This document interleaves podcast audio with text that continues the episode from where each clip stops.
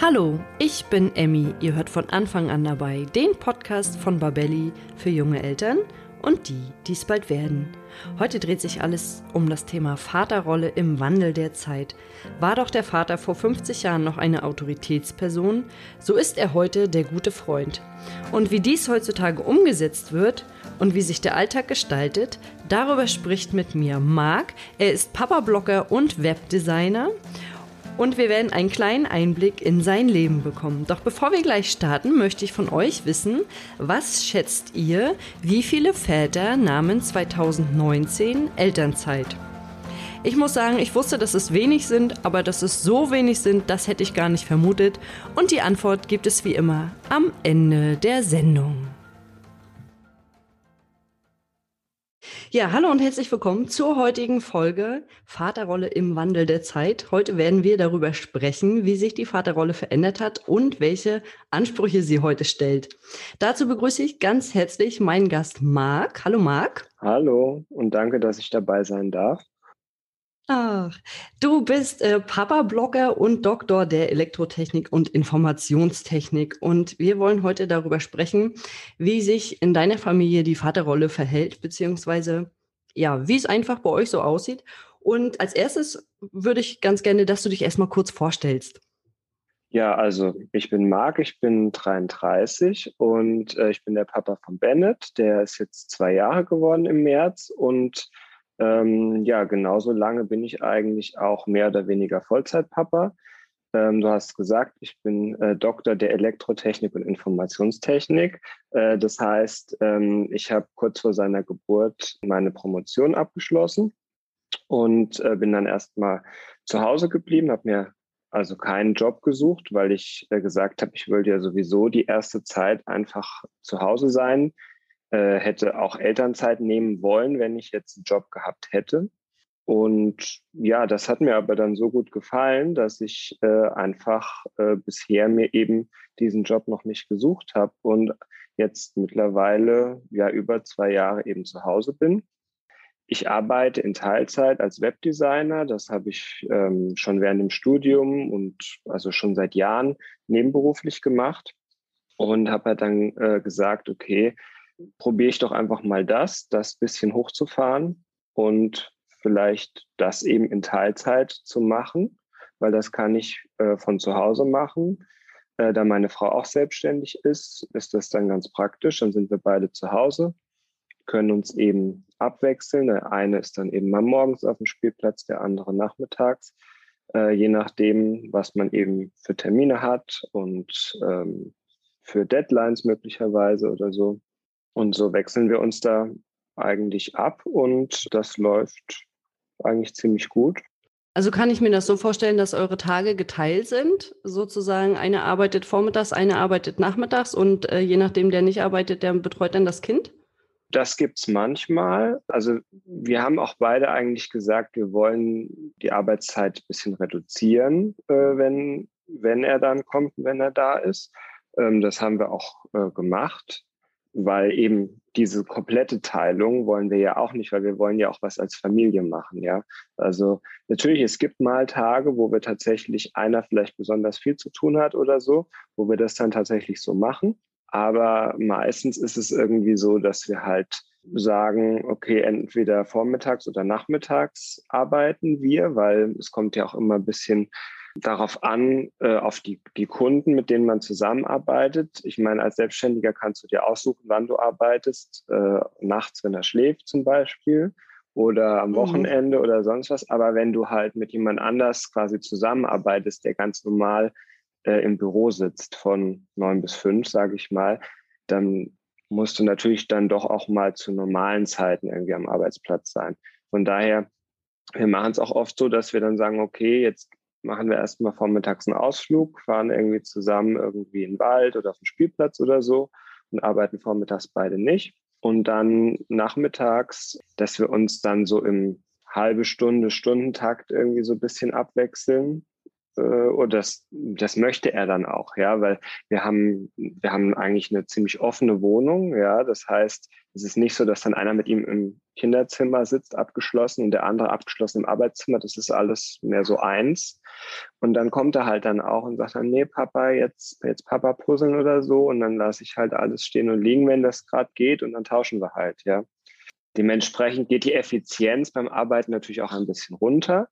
Aber ja, das ist halt so. Also ein paar Opfer muss man dann bringen. Und äh, wir haben das Glück auch, dass äh, halt äh, die Großeltern, also sowohl die eine Oma als auch die Oma und Opa auf der anderen Seite, alle jetzt hier in der Nähe wohnen, die eine Oma sogar fußläufig. Von daher, wenn wir wirklich sagen, wir haben irgendwie viel zu tun oder so, dann kommt halt dann die Oma mal am Nachmittag, dass wir beide gleichzeitig dann eben was arbeiten können und dann passt die Oma mal auf oder so. Also das ist unterschiedlich, je nachdem, wie es halt gerade, wie er es braucht auch. Ich meine, manche Tage, da braucht er die Mama oder da will er auch explizit den Papa, gibt's auch. Dann ist es so. Und dann versuchen wir uns darauf einzustellen. Und ähm, es gibt dann Tage, wo irgend, irgendjemand einen wichtigen Termin hat oder so, dann versuchen wir das irgendwie unterzubringen. Das klingt so ein bisschen nach der perfekten Familie oder so, nach der perfekten Umsetzung mit, mit Kind. Also es wird ja, es klingt fast so, als wenn sich alles auf das Kind fokussiert und ihr dann quasi eure Welt so drumrum baut und Familie ist das Höchste und ich finde es total schön. Also ich finde es auch total spannend, dass das so funktionieren kann. Aber es funktioniert natürlich nur, wenn, wie du schon gesagt hast, jeder so einen flexiblen Job auch hat. Ja, das ist bei euch natürlich echt klasse. Ja, also ich meine, das äh, klingt natürlich jetzt alles äh, sehr äh, paradiesisch irgendwie. Ich meine, klar, es gibt gute und es gibt schlechte Tage wie überall, ja. Und manchmal, wo es dann vielleicht nicht so gut funktioniert oder so, ja.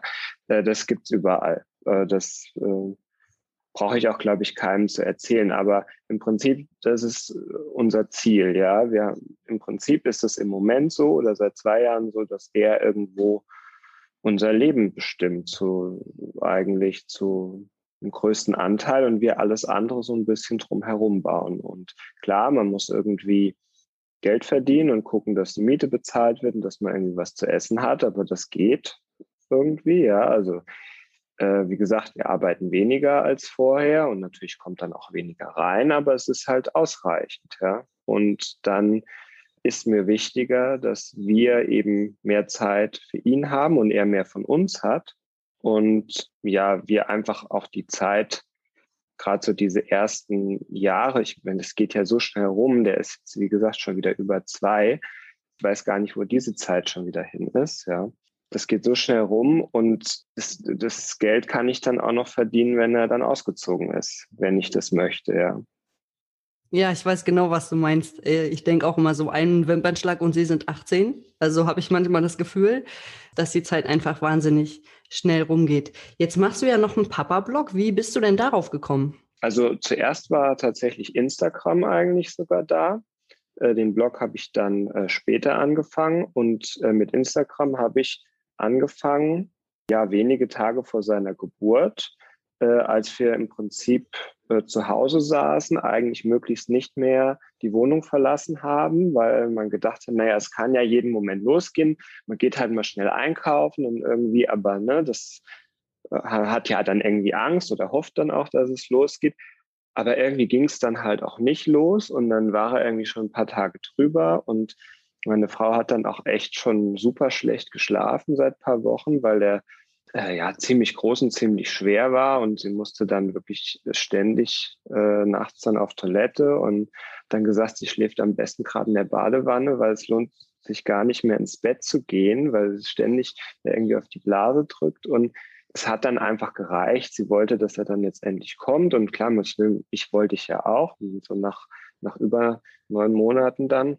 Und dann saßen wir halt irgendwie zu Hause und haben nicht so wirklich was gemacht, haben auch beide ja dann schon nicht mehr äh, gearbeitet eigentlich und es war irgendwie langweilig. Und dann haben wir halt gedacht, ja, okay, was, was kann man denn irgendwie machen, ne, äh, um das vielleicht zu beschleunigen? Das denkt man dann ja so. Es gibt ja dann irgendwie so ein paar Sachen, die man vielleicht machen kann, um das zu unterstützen. Und dann fängst du halt an zu googeln und fängst halt auch auf Instagram zu stöbern und äh, dann zu lesen und da ist mir halt dann aufgefallen, dass es halt so wahnsinnig viele äh, Mama-Blogger oder eben auf Instagram Profile gibt. Oh, ja. Und ein paar Väter, ja, aber halt nicht so viele. Und dann habe ich gesagt, ach komm, das ist doch vielleicht ganz lustig. Ich melde mich da jetzt mal an und dann kann ich ja irgendwie was posten. So jetzt irgendwie, wir warten hier und so und es passiert nichts und und habt ihr vielleicht Tipps irgendwie so? Das waren so die ersten ein, zwei Posts, die ich da gemacht habe. Und da kam auch tatsächlich dann so ein bisschen Rückmeldung. Äh, vor zwei Jahren war das ja auch noch ein bisschen besser mit dem Instagram-Algorithmus. Da wurde es ja tatsächlich noch Leuten angezeigt, ohne dass du das dich als Werbung irgendwie schaltest und, und kriegst tatsächlich auch Feedback zurück. Das ist ja etwas schwieriger geworden. Und ja, und dann ging das eigentlich irgendwie so von selbst los und mir hat das halt Spaß gemacht und plötzlich kamen immer mehr Leute dazu.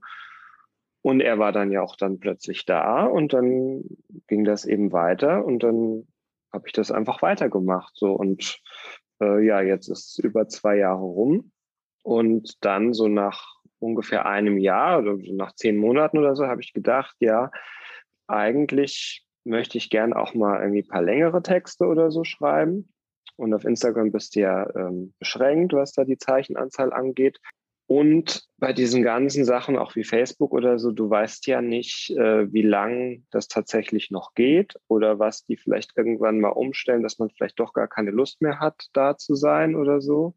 Das weißt du ja einfach alles nicht. Also von daher wäre es da vielleicht ganz gut, wenn man irgendwas hat, was sich selbst gehört oder was einem selbst gehört, wo man weiß, das verschwindet nicht irgendwie nach paar Jahren oder so. Und ja, wie gesagt, du kannst selbst entscheiden, wie lang ist der Inhalt, welche Bilder postest du da und habe das einfach zusätzlich eben noch gestartet und seitdem habe ich eben dann noch den Blog zusätzlich und mache das so beides zusammen.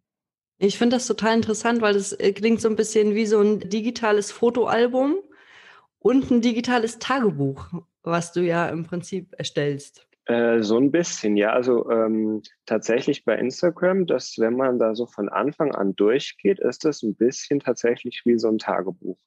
Ich habe auch dann tatsächlich schon ähm, mehrmals überlegt, wie ich mir das auch speichern kann. Es gibt auch, glaube ich, sogar so ein paar Services, die das irgendwie anbieten, dass du dir aus deinem Instagram-Feed irgendwie so ein Buch oder sowas automatisch erstellen lässt oder sowas, weil das tatsächlich ziemlich täglich, ja, ich habe nicht unbedingt jeden Tag was gepostet oder so und, hat, und wir haben auch zwischendurch mal vielleicht eine Woche Urlaub gemacht, wo ich gesagt habe, Handy aus oder so, jetzt Familienzeit, jetzt teile ich mal nichts oder so.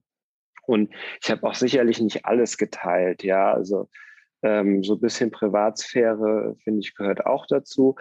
Ich gucke ja auch, dass ich ihn irgendwie nicht komplett abbilde, so total frontal und sowas, sondern irgendwie versuche immer so von hinten oder maximal irgendwie von der Seite oder so, sodass das nicht zu sehr einfach alles preisgegeben ist. Das versuche ich schon. Aber davon abgesehen ist es im Prinzip tatsächlich sowas wie so ein kleines Tagebuch. Also wenn man da von Anfang an mitliest, dann kann man, oder das nochmal nachliest, dann kann man so die, die letzten zwei Jahre eigentlich ganz gut nachverfolgen. Ja, es ist auf jeden Fall eine sehr, sehr schöne Idee. Und äh, falls unsere Zuhörer und Zuhörerinnen auch mal bei dir reingucken möchten, promovierterpapa.de. Eine sehr, sehr schöne Seite. Jetzt würde mich nochmal interessieren, wie ist denn bei euch zu Hause die Aufgabenverteilung? Also ist das 50-50 oder gibt es was, wo du sagst, das mache nur ich mit meinem Sohn oder das macht nur meine Frau? Im Prinzip ja, 50-50 weiß ich nicht. Ich würde halt sagen, so wie es gebraucht wird, so wie mit allem eigentlich, was wir machen, ist es eben äh, bedürfnisorientiert. Man sagt ja auch immer irgendwie bedürfnisorientierte Erziehung oder sowas. Das heißt, wir gucken, wie braucht er das? Im Prinzip macht jeder alles oder kann jeder alles machen. Aber es gibt natürlich dann äh, Tage oder, oder auch mal Phasen, wo er dann eine totale Mama-Phase hat, so wenn irgendwie gerade die Backenzähne kommen oder so. Da muss es dann die Mama sein. Da kann ich es dann probieren, aber es muss halt dann die Mama sein. Das ist dann so, das braucht er dann, dann ist das auch in Ordnung. Äh, ich natürlich versuche ich es dann immer, äh, der Mama was abzunehmen oder ihn auch mal abzunehmen, immer wieder probieren, ob es geht, weil es natürlich auch dann anstrengend ist, wenn, wenn er dann sehr klammert, das ist klar. Aber wenn es nicht anders geht, dann ist es eben so. Aber davon abgesehen teilen wir uns eigentlich alles auf. ins Bett bringen zum Beispiel machen wir von Anfang an eigentlich beide zusammen, weil wir beide da sind. Das fanden wir am Anfang einfach schön für ihn und auch für uns, das eben so zu machen als Abendritual, dass wir dann alle zusammen ins Bett gehen. Und er schläft ja auch in unserem Bett von Anfang an und auch jetzt immer noch. Ähm, alle Auskartierungsversuche sind bisher fehlgeschlagen. Aber ja, es, also, es ist ja auch schön. Also auf der einen Seite sagt man dann, ja, man wird auch mal gerne wieder irgendwie ohne Fuß im Gesicht schlafen. Aber es ist, also, es ist auch schön, wenn er da liegt. Ja, also es ist wie mit allem. Ja, aber wir bringen halt von Anfang an eigentlich zusammen ins Bett. Natürlich habe ich keine Brust. Das ist halt so, ja. Ähm, deswegen ist die Mama, muss die Mama auf jeden Fall da sein. Er schläft halt auch meistens äh, an der Brust ein, auch jetzt immer noch. Der wird ja eigentlich nur zum Schlafen noch gestillt, sonst nicht. Also ist auch sehr gut. Aber das braucht er irgendwie noch. Bin gespannt, wie lange er das noch braucht. Aber ähm, ich bin auf jeden Fall immer mit dabei. Und wir lesen dann halt noch irgendwie was und ähm, ja. Bis er dann einschläft. Und jetzt würde mich noch interessieren, ähm, es ist ja so, dass äh, heutzutage, also früher hat man ja den Frauen so bestimmte Aufgaben zugeteilt, also Windeln wechseln, füttern, anziehen, gerade wenn die Kinder noch so ganz klein sind. Wie war das bei euch? Habt ihr das von Anfang an, hat jeder alle Aufgaben übernommen? Ja, wir haben uns eigentlich, weil wir, wie gesagt, beide äh, komplett da waren, haben wir uns das einfach äh, aufgeteilt, haben uns da abgewechselt. Auch tatsächlich dann äh, manchmal gesagt, okay, die letzte Windel hatte ich, jetzt bist du dran oder so. Äh, gerade äh, am Anfang oder jetzt wieder, weil gerade der kämpft jetzt gerade mit den zwei letzten Backenzähnen. Wir haben jetzt einen Windelverbrauch aktuell oder letzte Woche gehabt, wie, wie wirklich ganz am Anfang. Und da wechselt man sich dann doch ganz gerne ab, wenn das geht, ja. ja. Ich weiß, ich weiß, wir hatten immer die Regel, wer es zuerst riecht, der muss wechseln. Und dann manchmal war es auch so, ich riech nichts, ich riech nichts, obwohl die Windel schon voll war. Ähm, aber, aber, aber, auch da ist dann die Sache, äh, nein, nein, Papa nicht, Mama. Ja, gibt's auch, gerade jetzt bei den Zehn.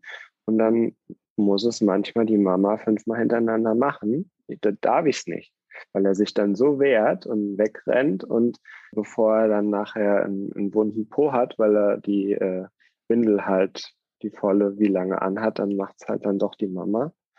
Aber man versucht es halt, dass man es auf jeden Fall aufteilt. Aber manchmal will er es halt dann nicht. Mhm.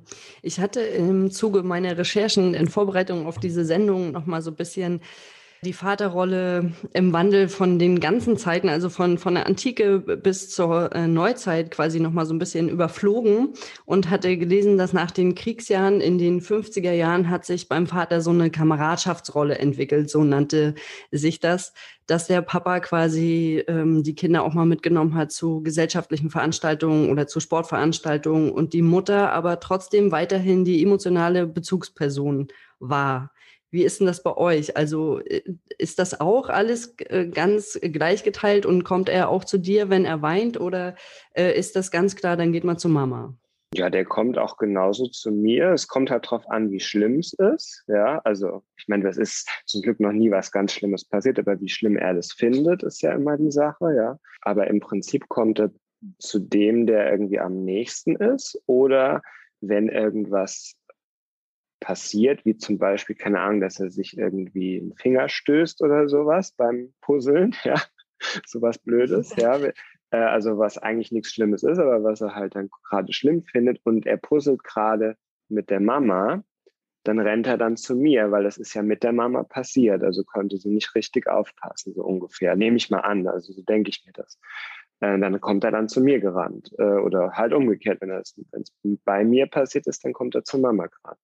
Aber im Prinzip kommt er äh, zu dem, der irgendwie am nächsten ist, es sei denn, es muss die Mama aus irgendeinem Grund sein, weil er sowieso gerade wegen Zahn äh, schon auf einem bestimmten Level ist oder so. Aber ansonsten ist es eigentlich gleichberechtigt. Das Wort ist mir auch gerade in den Sinn gekommen. Das ist, klingt alles nach totaler Gleichberechtigung. Also ihr geht beide äh, halb arbeiten, sage ich mal, oder in, in, Teilzeit. Das macht ihr beide gleich. Äh, euer Kind äh, unterstützt ihr beide in, in gleichen Teilen sozusagen. Und ich finde es ganz schön, wie sich das so verändert hat, weil der Vater ja früher die ähm, oberste Priorität war sozusagen, ja, also ähm, das Oberhaupt der Familie. Und äh, jetzt ist das, sind wir so alle gleichgestellt. Und ich finde euer Beispiel einfach auch so schön, wie das funktionieren kann. Dass das Kind halt zu Mama und zu Papa geht und nicht nur zu einer Person und ähm, dass auch alle Aufgaben so geteilt werden. Also es klingt für mich ja fast schon so ein bisschen traumhaft würde ich fast sagen. Ja, ja, wie gesagt, es gibt, äh, gibt da gute wie schlechte Phasen, aber im Prinzip versuchen wir es, dass es so äh, auf jeden Fall funktioniert. Wie ist das mit der Erziehung? Also äh, seid ihr euch da einig oder gibt es da auch mal, manchmal Punkte, an denen ihr sagt, oh nee, ich würde es jetzt lieber so machen und ich würde es so machen? Oder wie geht ihr mit diesen Konflikten um oder gibt es die überhaupt bei euch? Äh, ich glaube, dass es das tatsächlich noch nicht gab. Ich glaube, wir sind uns da wirklich eigentlich komplett einig. Und wie gesagt, ich, ich würde auch da gar nicht wirklich so von Erziehung sprechen, weil wir sind tatsächlich wirklich äh, der Meinung, es muss gar nicht so viel Erziehung sein wie eben Beziehung. Das heißt, wir gucken halt, was er braucht. Und da wir eben so eine Beziehung zu ihm haben, dass wir das quasi erkennen und er uns das eben auch zeigt, versuchen wir ihm halt das zu geben, was er gerade braucht, was eben gerade sein Bedürfnis ist. Und dann ist es gar nicht so viel, ähm, also da gibt es ja auch auf Instagram gibt es ja immer diesen Hash, diese Hashtags dann, ja, da gibt es dann Beziehung statt Erziehung oder sowas oder bedürfnisorientierte Erziehung. Und da findest du dann halt genauso diese, die Beiträge, wo es um diese Sachen geht. Und genauso sehe ich das halt eigentlich. Also so wie, wie das viele Eltern sehen oder, oder auch irgendwelche Coaches oder sowas, die, die quasi ähm, sich unter diesen Hashtags unterhalten über Kindererziehung und dann eben sagen, es geht gar nicht. Erziehung ist ja immer so ein bisschen von oben herab.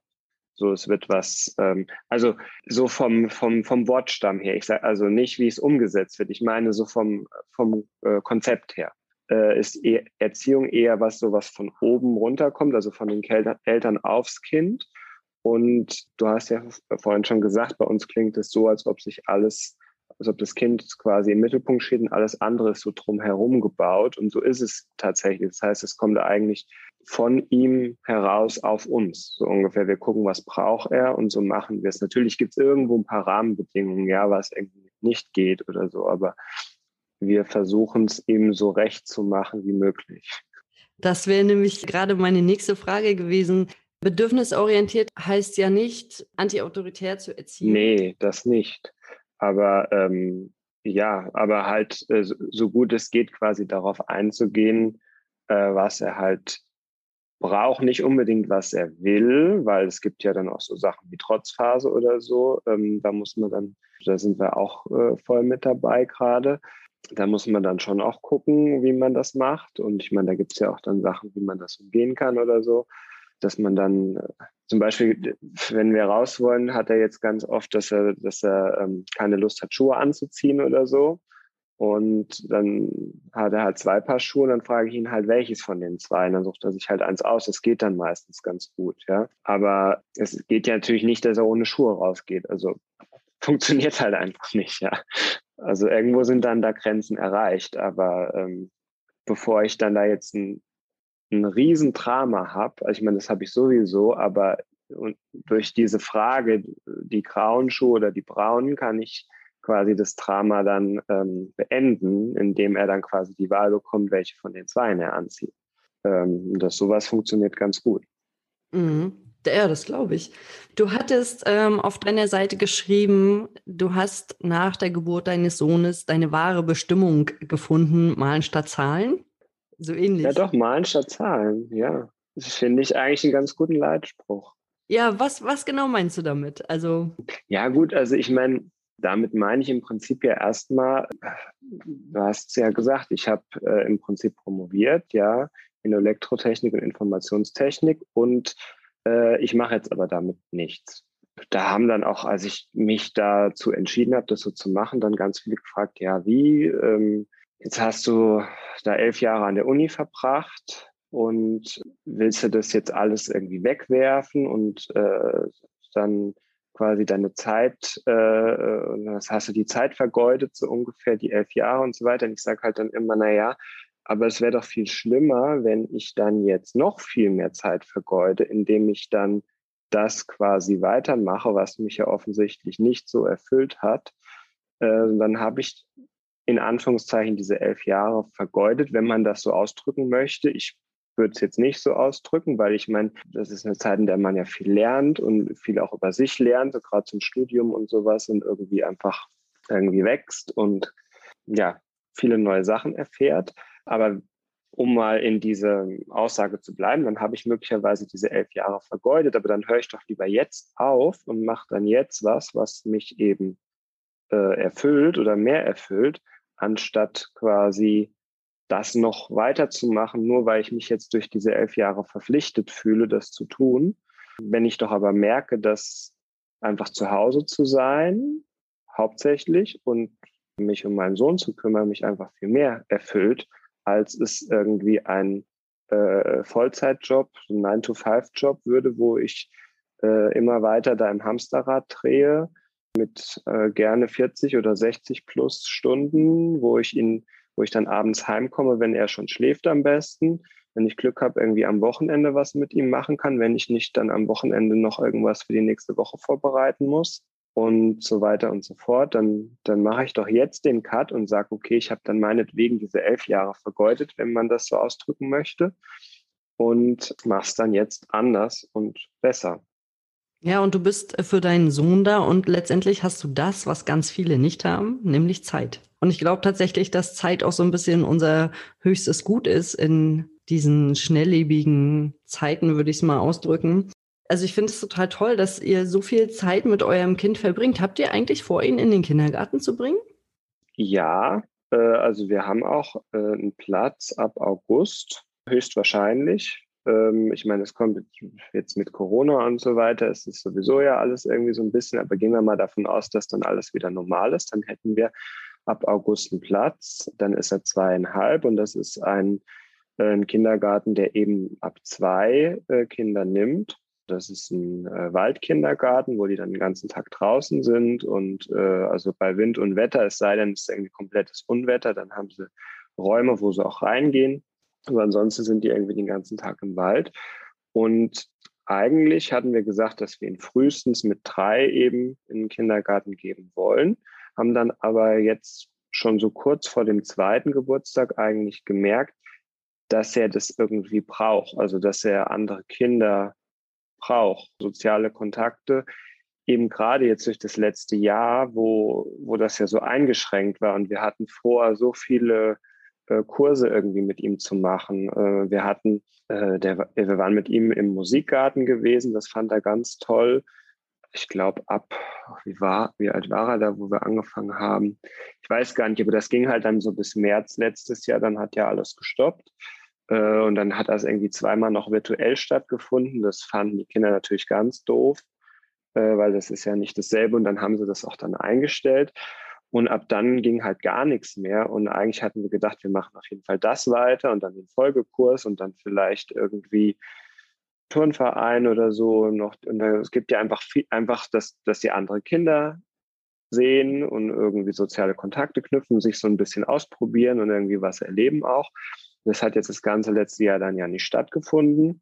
Teilweise waren die, äh, waren die Spielplätze zu. Und mit äh, anderen Kindern hat man sich ja dann auch wirklich sehr selten getroffen. Zwischenzeitlich mal gar nicht, wo es komplett schlimm war.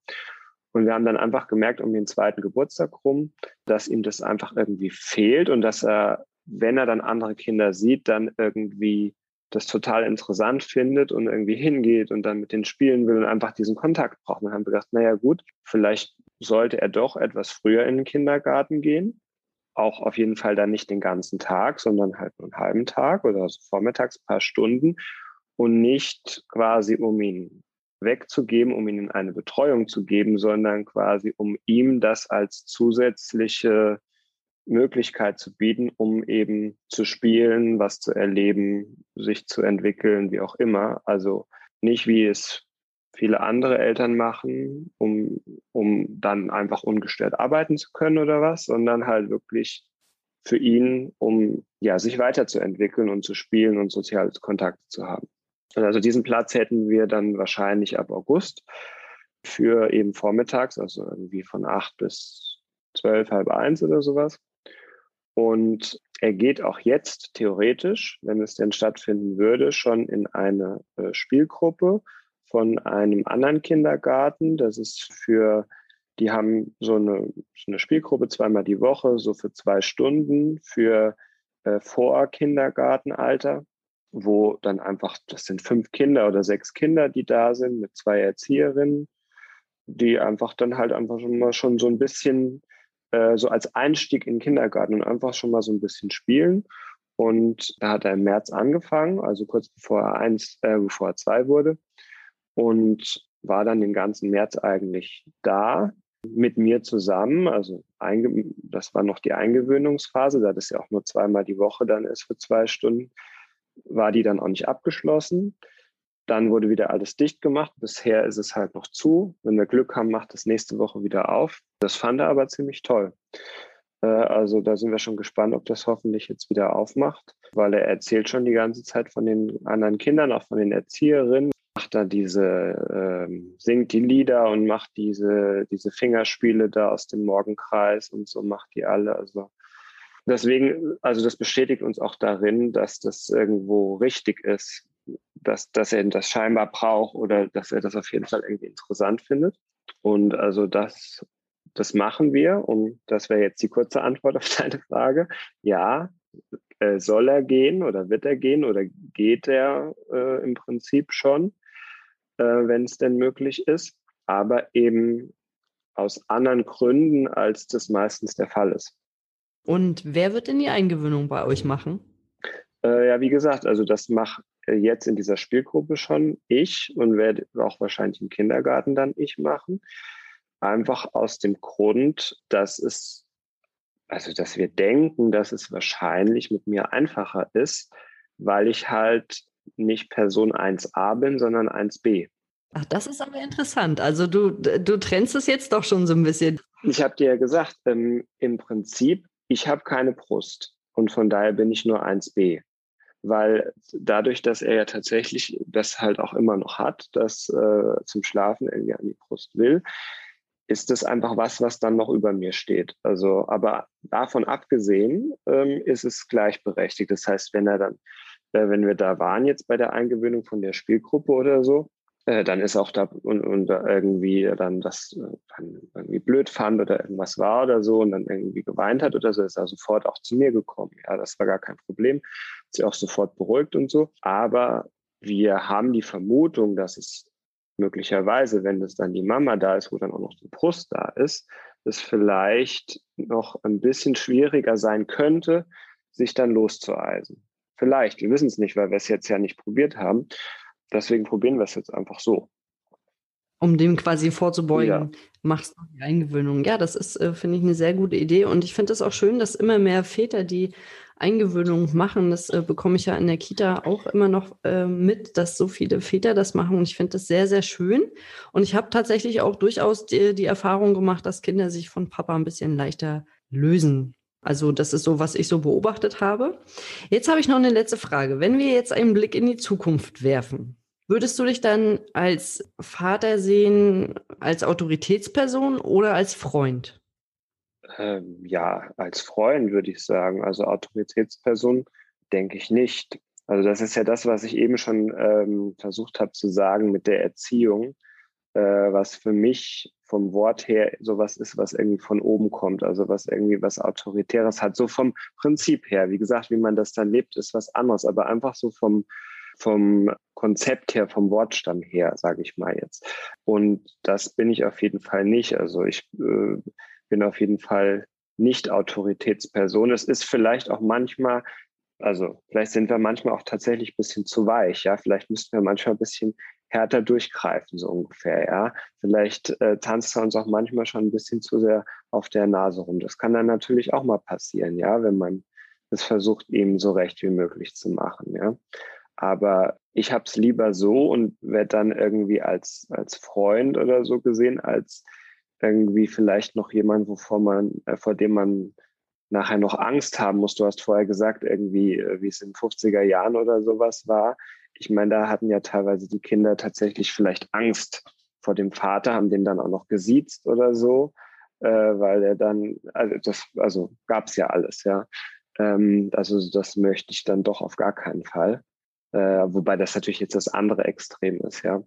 Ich wollte sagen, das kann man nicht so richtig miteinander vergleichen, weil früher gab es ja auch noch die körperliche Gewalt und die äh, Züchtigung äh, des Vaters. Ja, äh, das äh, gibt es ja heutzutage in der Form äh, nicht mehr so extrem, hoffe ich jedenfalls. Nee, also von daher auf jeden Fall eher als Freund als als Autoritätsperson, aber vielleicht ein Freund, der halt ab und zu mal äh, dann doch sagen muss, wo möglicherweise vielleicht dann mal eine Grenze erreicht ist und dass man vielleicht besser dann doch Schuhe anzieht, bevor man aus dem Haus geht oder so. Ja, gut, aber das machen wir ja bei Freunden auch. Also, dass wir sagen, Mensch, äh, guck mal, es ist windig draußen, nimm dir doch noch eine Jacke mit. Ja. Also könnte man äh, sagen. Ja, also ich äh, finde es total schön, dass ihr so gleichberechtigt seid und so ein tolles äh, Beispiel auch seid für eine sehr moderne Familie, würde ich mal sagen. Und dann danke ich dir für die privaten Eindrücke und wünsche dir und deiner Familie natürlich alles Gute für die Zukunft. Ja, danke. Danke dir auch und vielen Dank, dass ich hier dabei sein durfte. Ja, gerne. Dann bis bald. Bis dann. Tschüss. Tschüss. Das war die heutige Folge mit dem Titel Vaterrolle im Wandel der Zeit. Ich fand, das war ein tolles Beispiel gleichberechtigter Eltern und wenn ihr mehr über Marc und seine Familie erfahren wollt, geht doch gerne auf www.promovierterpapa.de.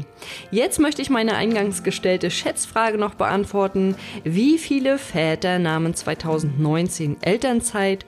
Und es waren sage und schreibe nur 2,6 Prozent. Wenn euch der Podcast gefallen hat, dann abonniert ihn gerne bei iTunes, Spotify oder wo immer ihr unseren Podcast hört, um keine neue Folge mehr zu verpassen.